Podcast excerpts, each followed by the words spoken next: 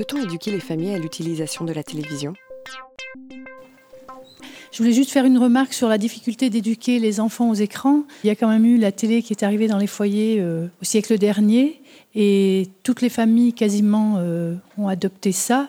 Les gens n'ont pas été éduqués à la télé et sont tombés dedans. Donc ça me paraît difficile. Enfin, en tout cas, l'enjeu est difficile quoi. Pour beaucoup de gens qui ont une, deux, trois écrans chez eux et qui allument la télé quand ils rentrent chez eux euh, systématiquement, il n'y a qu'un seul moyen, c'est la semaine pour apprivoiser les écrans. Parce que pendant cette semaine-là, on ne dit pas aux gens arrêtez la télé. On dit aux gens, vous allez voir, il y a des tas d'autres choses intéressantes à faire, on va les découvrir ensemble. Vous ne pouvez pas enlever quelque chose à quelqu'un si vous ne mettez pas autre chose à la place.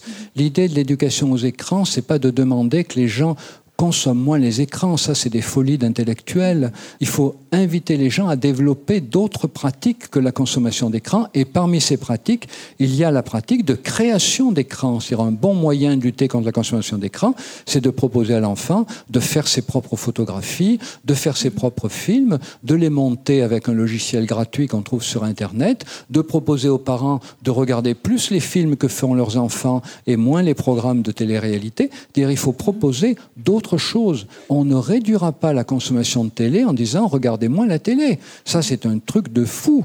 C'est un truc de malade. C'est un truc. C'est pas ce que je voulais dire du tout. Hein. Comment? Non, non, c'est pas ce que, vous voulez dire. mais j'en profite pour le dire. Et donc, je vous dis que la solution pour moi, c'est toutes les pratiques alternatives, c'est-à-dire toutes les pratiques d'encouragement, bon, de création d'images. Vous pouvez pas dire aux ados faites plus de sport et jouez moins aux jeux vidéo, c'est absurde. Mais vous pouvez leur dire à l'intérieur de vos jeux vidéo, créez des scénarios, créez des petits films, mettez-les sur YouTube, faites un atelier euh, scolaire, euh, faites une controverse, un débat à l'école, organisez un grand débat à l'école avec vos enseignants, euh, qui sait qui aime mieux World of Warcraft, qui sait qui aime mieux Call of Duty, deux équipes, et on fait une controverse, comme aux États-Unis, un débat avec des arguments qu'il va falloir construire, parce que dès qu'on parle, il faut construire ce qu'on dit avec un mais, où est donc ornicar, les fameuses conjonctions de coordination, et tout ça, ça ne s'invente pas. Il faut les maîtriser. Il faut maîtriser les liens logiques pour donner des arguments qui puissent convaincre l'adversaire. Donc il y a des tas de choses à faire autour des écrans,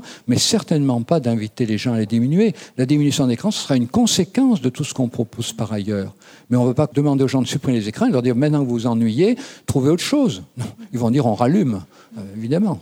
Donc c'est pour ça que la semaine pour apprivoiser les écrans est tellement importante. Je vous assure, encourager les pratiques créatrices chez le tout petit à 4-5 ans, la photographie à 7-8 ans, le logiciel Scratch sur Internet, qui est un formidable logiciel de création de petits films. C'est tout ça qui est important. Et donc, euh, puisqu'on va arriver à la conclusion, donc euh, l'affiche 36912, relayez-la, etc., etc. Vous la trouverez sur Internet, sur le site de RS. Vous pouvez la télécharger et l'imprimer mais vous pouvez aussi la commander chez RS, ils vous l'enverront gratuitement. Hein, voilà. Et puis le jeu des trois figures en maternelle, qui est fait justement entre autres, pour permettre aux enfants d'apprivoiser les images. Et si vous êtes psychologue éducation nationale, vous pouvez demander à devenir formateur. Et si vous êtes enseignant, vous pouvez demander à bénéficier d'une formation pour devenir enseignant pratiquant le jeu des trois figures. Voilà, merci de votre attention.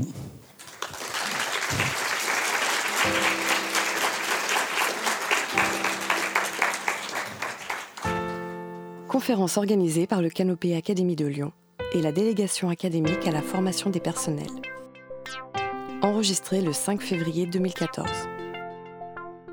Enregistrement, mixage et mise en ligne, Canopé Académie de Lyon.